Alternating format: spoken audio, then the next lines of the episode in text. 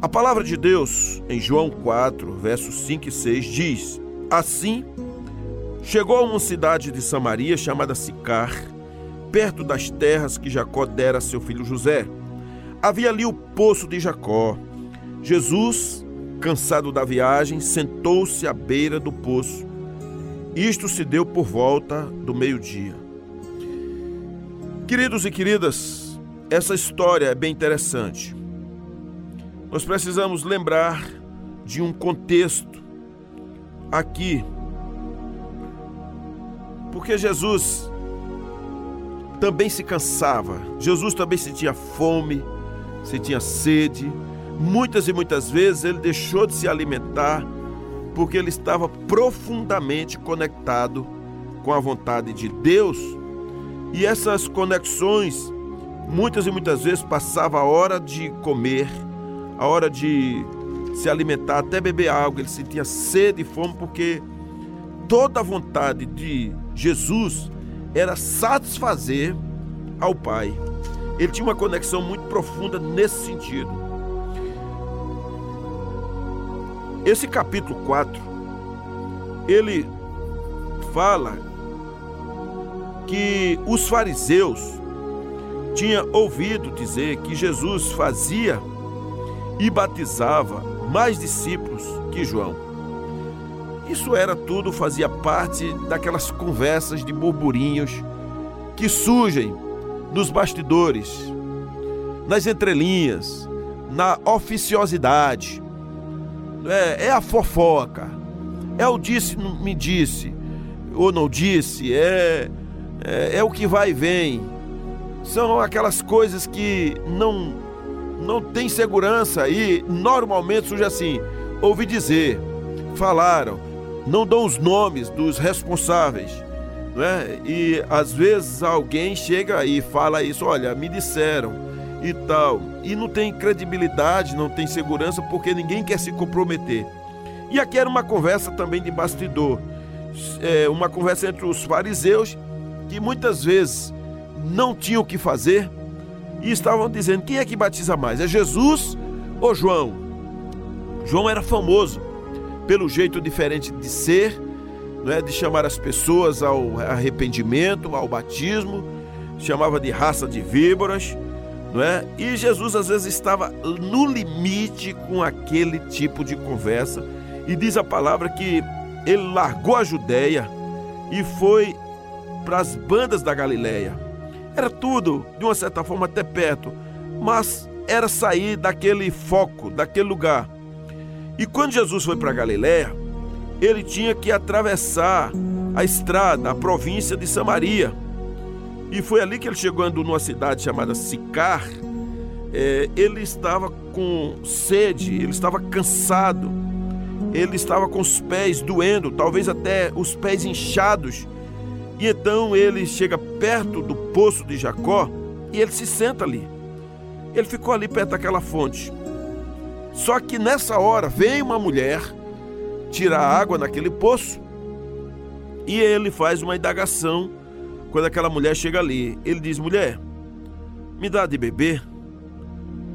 Pois nesse momento os discípulos tinham ido comprar o almoço né, alguma coisa para comer. A Bíblia deixa claramente isso, dizendo que os discípulos tinham ido à cidade para comprar alimentos. Eu creio que Jesus deve ter dito: Olha, me deixa só por um instante, vão todos vocês. Não era necessário ir todos, mas vão todos vocês. Judas tinha lá um, umas reservas, porque ele era o tesoureiro, né? E comprem comidas para vocês, tragam alguma coisa para mim.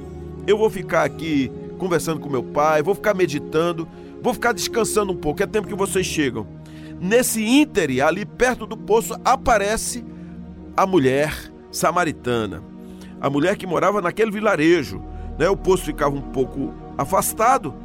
E ali Jesus, então, começa um diálogo com essa mulher. Jesus cansado, mas Jesus que não faz acepção de pessoas, e a Bíblia deixa claro isso, que enquanto nós é, falamos de Cicrano em detrimento de Beltrano, é, gostamos mais da família de A e de B, do local que mais paparica e etc.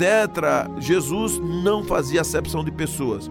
O pobre e o rico, o preto e o branco, o alto e o baixo, o culto e aquele letrado ou mesmo publicano e o gentil, seja quem fosse, ele estava apoiando no sentido de dizer: Eu estou aqui, eu sou a luz do mundo.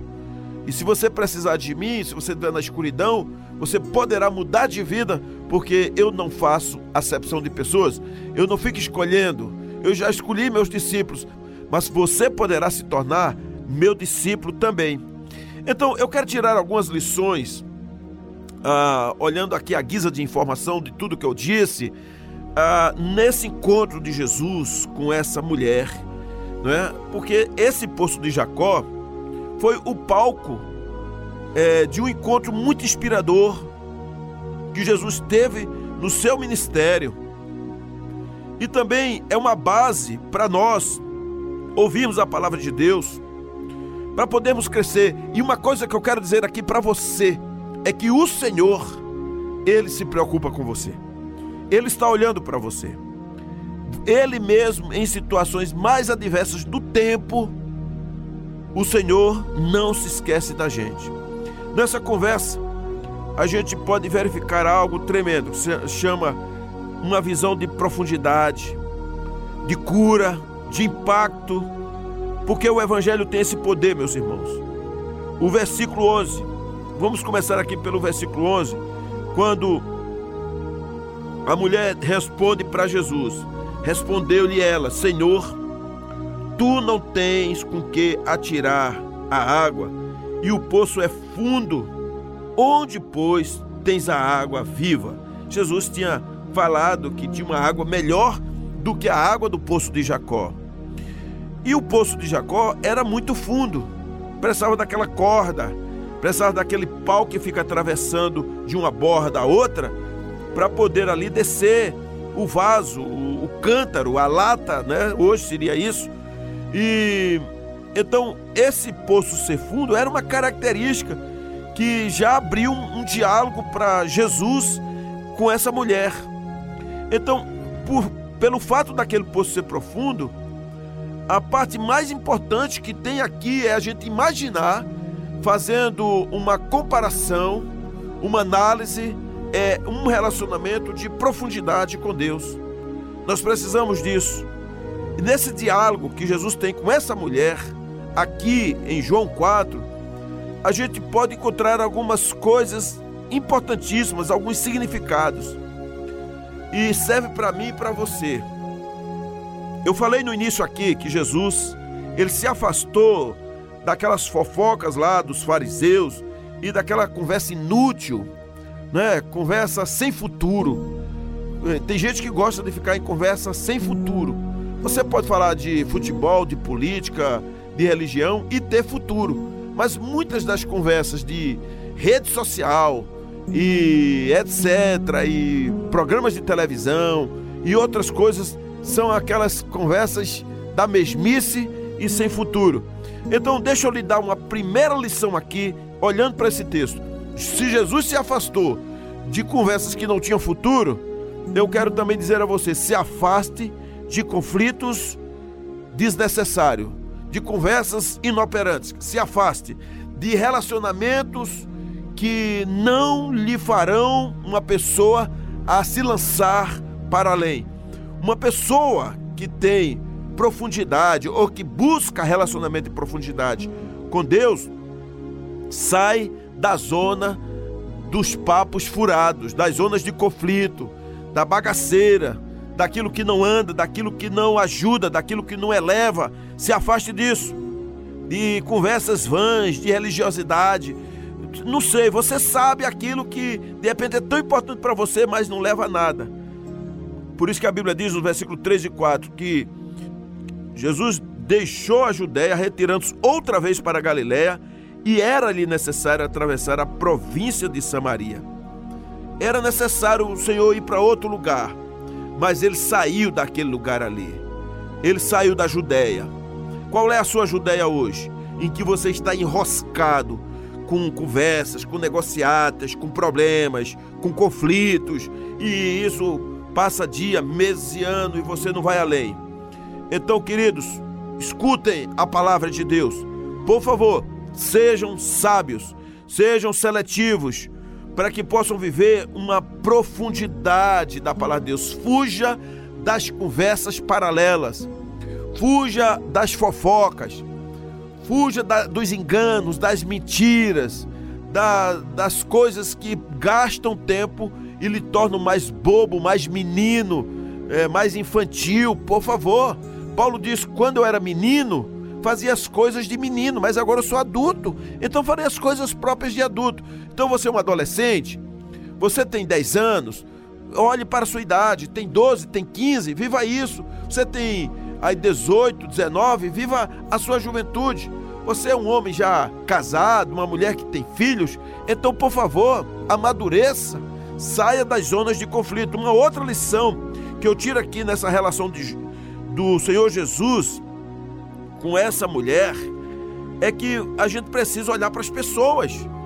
Porque Jesus, ele cansado, parou no poço ali, mas a, a Bíblia diz que veio uma mulher samaritana tirar água. Essa mulher samaritana tinha alguma situação, assim, era uma mulher, isso já era um problema para os judeus de se comunicar. Segundamente, ela era uma samaritana, não tinha bate-papo com o judeu, né? O horário era meio impróprio, era um horário que ficaria sozinho. Mas o que eu quero aqui dizer acima de tudo, entre outras coisas, é que olhe para as pessoas que estão ao seu redor. Talvez seja seu vizinho, talvez seja seu colega de trabalho, de estudo, de classe, é, que está aí agora no, no coletivo, no metrô, que está de repente aí no aplicativo, como tem um irmão nosso que ele estava dando um exemplo, ele é motorista de aplicativo, e enquanto ele estava ali com o rádio ligado, ouvindo a canção, a música. Pessoa, ele olhou pelo retrovisor, a pessoa de trás estava chorando e ele então ministrou a palavra de Deus para aquela pessoa. Então preste atenção. Você está nesse mundo não é para ganhar dinheiro, comprar casa, casar, ter filhos. Isso qualquer pessoa faz, até o pior dos ímpios. Mas você está nesse mundo para ser uma luz do Senhor para você testemunhar, para você não ficar enrascado, para você olhar para pessoas e no meio disso tudo, o Senhor, ele pode te levar a lugares altos em outras áreas. Você pode ganhar dinheiro, você pode casar, pode montar negócio, pode viajar o mundo inteiro. Você pode ter filhos, pode plantar uma árvore, pode escrever livros, mas você, acima de tudo, precisa lembrar que é de Jesus. Se não for, se renda aos pés dele, caia de joelhos, Pare de religiosidade, pare de procrastinar, de empurrar com a barriga. Creia no Senhor. Seja liberto, curado, tratado, lavado. Meu amigo, minha amada, você é amada do Senhor, amado de Cristo. Então, por favor, renda-se, mas olhe para as pessoas que estão ao seu lado, valorize as pessoas. Valorize as pessoas mais do que negócio, do que carro, do que dinheiro, do que seu patrimônio, sua roupa, sua grife. Olhe para pessoas, suporte. Essa é uma marca de quem busca um encontro genuíno com o Senhor, que quem quer viver a vida de Deus, quem gosta de profundidade, então seja uma pessoa sensível para atrair pessoas ao amor incondicional, que é o amor de Deus. Jesus não despreza os pequenos começos, Jesus não despreza a mulher, Jesus não é sectarista, Jesus não despreza o filho, Jesus não despreza o casal, não despreza o solitário, a viúva, aquele, aquela mulher que está vivendo uma vida sozinha, que de repente foi abandonada, que passou por um processo de divórcio, não despreza aquele que está na prisão, que está nas marquises, que está andando agora para o trabalho, você que está de repente passando por um momento tão difuso, tão complexo, o Senhor, Ele ama você, Ele pensa em você, Ele estende a mão sobre você, seja a complexidade que você esteja vivendo, uma depressão, é, uma ansiedade, um pânico, é, uma síndrome qualquer, está de repente socada nos ansiolíticos, está pensando em tirar a própria vida, é, está achando que a vida não tem mais graça para você, mas o Senhor, Ele ama você. Ele se preocupa com você, ele se importa com você, ele é o Deus da cura, ele quer a sua pureza, a sua santidade, o seu temor, o seu zelo, ele quer lhe perdoar, ele não gosta de pecado, ele quer tirar de você, ele ama você. Deixa o Senhor.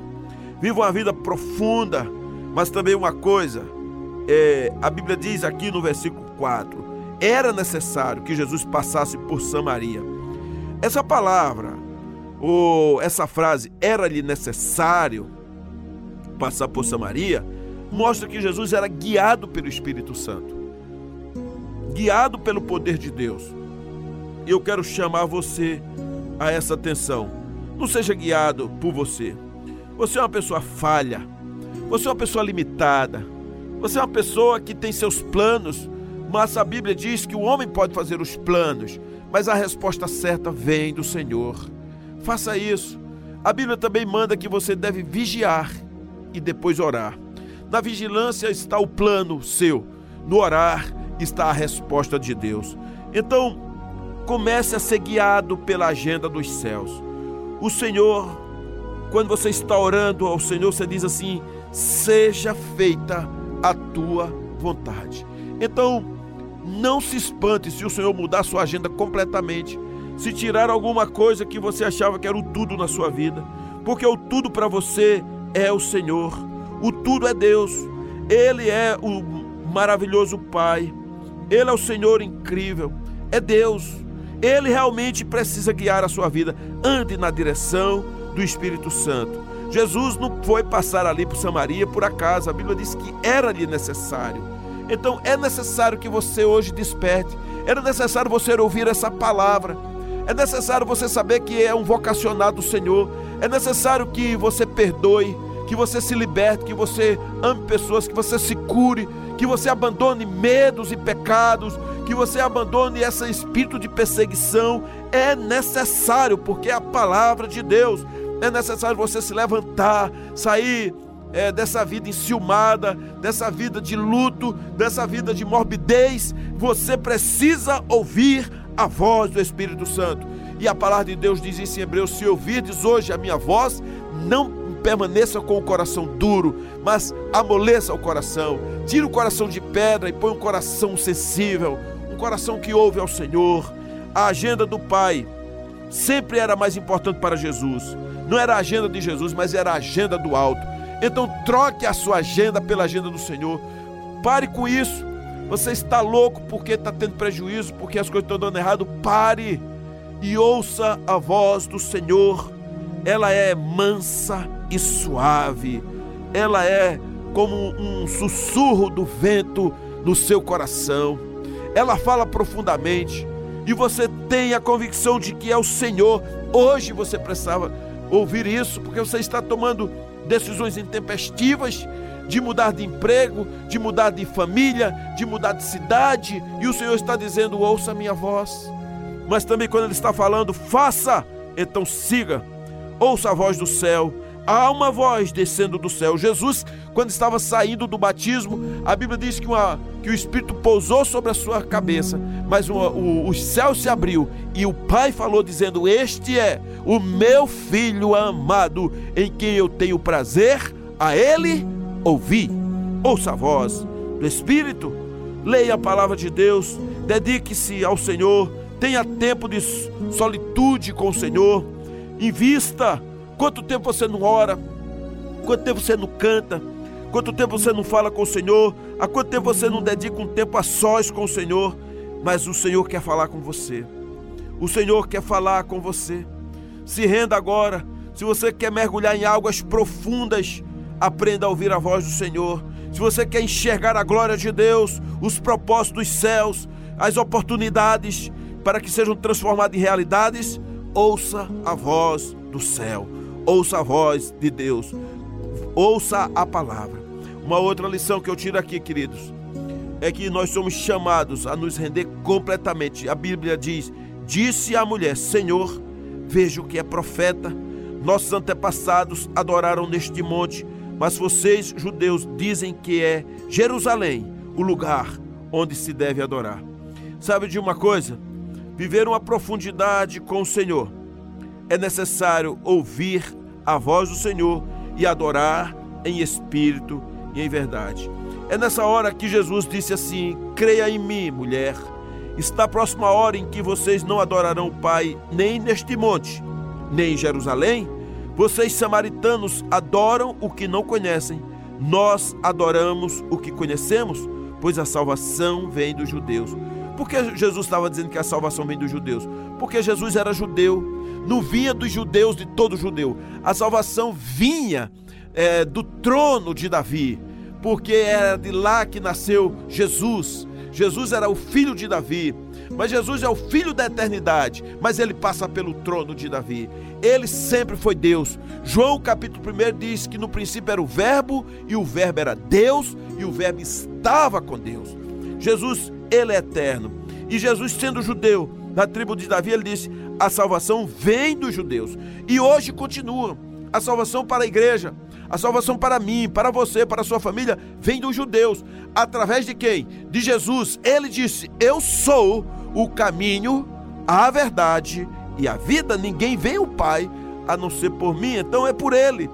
Então está chegando a hora, como Jesus disse àquela mulher, e de fato já chegou, em que os verdadeiros adoradores adorarão o Pai em espírito e em verdade. São estes os adoradores que o Pai procura.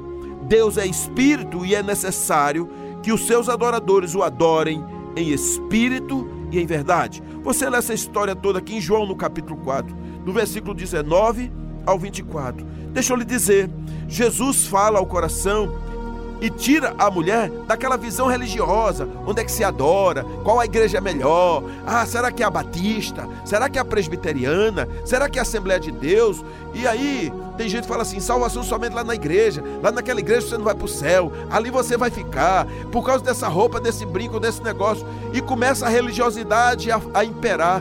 Mas o Senhor disse que os verdadeiros adoradores, quem são os verdadeiros adoradores? Os salvos os libertos, os curados, que é através do sangue de Jesus, adorarão o Pai em espírito e em verdade. Mas irmãos, quantas vezes estamos enrolados em alguma coisa?